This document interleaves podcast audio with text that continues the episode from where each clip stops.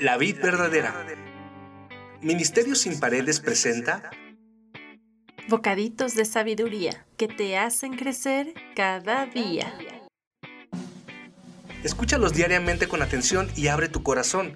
Están inspirados por Dios y son útiles para enseñar, para censurar, para rectificar las cosas y para educar de acuerdo con lo que está bien, a fin de que el hombre de Dios esté perfectamente capacitado y completamente preparado para realizar todo tipo de buenas obras. Bocaditos, de, sabiduría que te hacen crecer cada día. Cada día empezar de nuevo. Voy a seguirte, amarte, vivir para adorarte en tu cruz, renovarme y seguirte sin cansarme. Hola, muy buenas tardes. Es un gusto saludarte nuevamente en un bocadito más de sabiduría. Los justos nunca serán perturbados, pero los perversos serán quitados de la tierra. La boca del justo da sabios consejos, pero la lengua engañosa será cortada.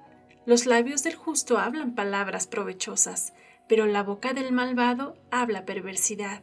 Algunos ejemplos o características de una persona perturbada son tiende a alterar el orden, son insensatos, buscan pleito con todo y de todo, tienen trastornos de personalidad, pierden el juicio y buen comportamiento fácilmente, algunos son adictos a sustancias, videojuegos o algunas otras cosas. Otros son extremadamente antisociales. Otros con problemas de ira o depresión crónica. En el peor de los casos, podrían tener tendencias psicópatas, sociópatas o esquizofrenia. A lo largo de estos audios hemos visto muchas maneras en las que el hombre se destruye a sí mismo y a los que ama. Vimos que las acciones que pudieran parecer insignificantes para nosotros para Dios no lo son, precisamente porque Él conoce el trasfondo de todo y el fin destructivo en el que podría terminar. Si tú te has sentido identificado con estos comportamientos y hoy reconoces la importancia de caminar en justicia e integridad,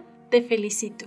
No se trata de que sientas culpa, sino de que reflexiones en tus errores y busques soluciones para un cambio y una restauración. Una persona estaba sentenciada a muerte por todos sus delitos cometidos. Culpable, gritó el juez, después de escuchar todos los cargos. Enseguida aparece un abogado que el acusado no conocía pero que había escuchado mucho hablar de él. El abogado se dirigió al juez y le dijo Yo pagaré por él. El juez le pregunta al acusado ¿Es tu abogado? ¿Aceptas su oferta? Si tú fueras el acusado, ¿qué dirías? El abogado tomó el lugar del acusado y fue sacrificado en su lugar.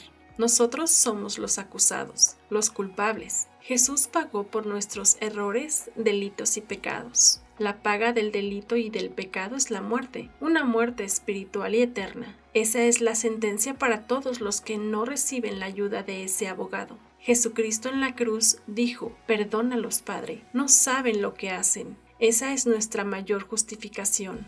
En la cruz nos hizo justos, santos, libres, hijos, amados y nos dio vida eterna. Ahora la sentencia para los que son justificados, aquellos que la aceptaron, es de siempre caminar en integridad, en verdad y en paz. Él nos da la promesa de que no seremos perturbados, de que nuestra boca hablará todo lo bueno, de que nuestra mente siempre estará centrada, daremos buenos consejos, tendremos muchas bendiciones y más. En resumen, si tú aceptas el sacrificio de Jesús, le crees y le pides que sea tu abogado, asunto resuelto. Eres parte de la familia de los justificados. Jesucristo nos ama y nos ofrece una vida plena y en libertad. Gracias, amado Jesús, por tu plan perfecto. Hoy te doy muchas gracias por haber tomado mi lugar en esa cruz. Te doy muchas gracias por ser mi abogado y justificarme. Sé que he cometido muchos errores que han perjudicado mi vida y la de los demás, que te has sentido ofendido por mi rechazo. Enséñame a vivir en integridad.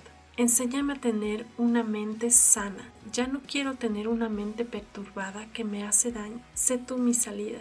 Tú lo llenas y lo renuevas todo. Quiero ser una persona diferente, pero sin ti no lo lograré. Haz un milagro en mi vida. Haz un milagro en mi mente. Dame la libertad y la paz que sé que no merezco, pero que por gracia me das. Hoy te recibo como mi Señor y como mi Salvador. Dale un propósito a mi vida. Te amo y te bendigo. Amén. Si tú te sientes solo y sin salida, No te calles. Busca ayuda. Nosotros estamos para servirte. Somos la vid restaurando vidas, ministerio sin paredes. Contáctanos a través de las diferentes plataformas. Recuerda que con Jesucristo una restauración es posible. Hasta la próxima.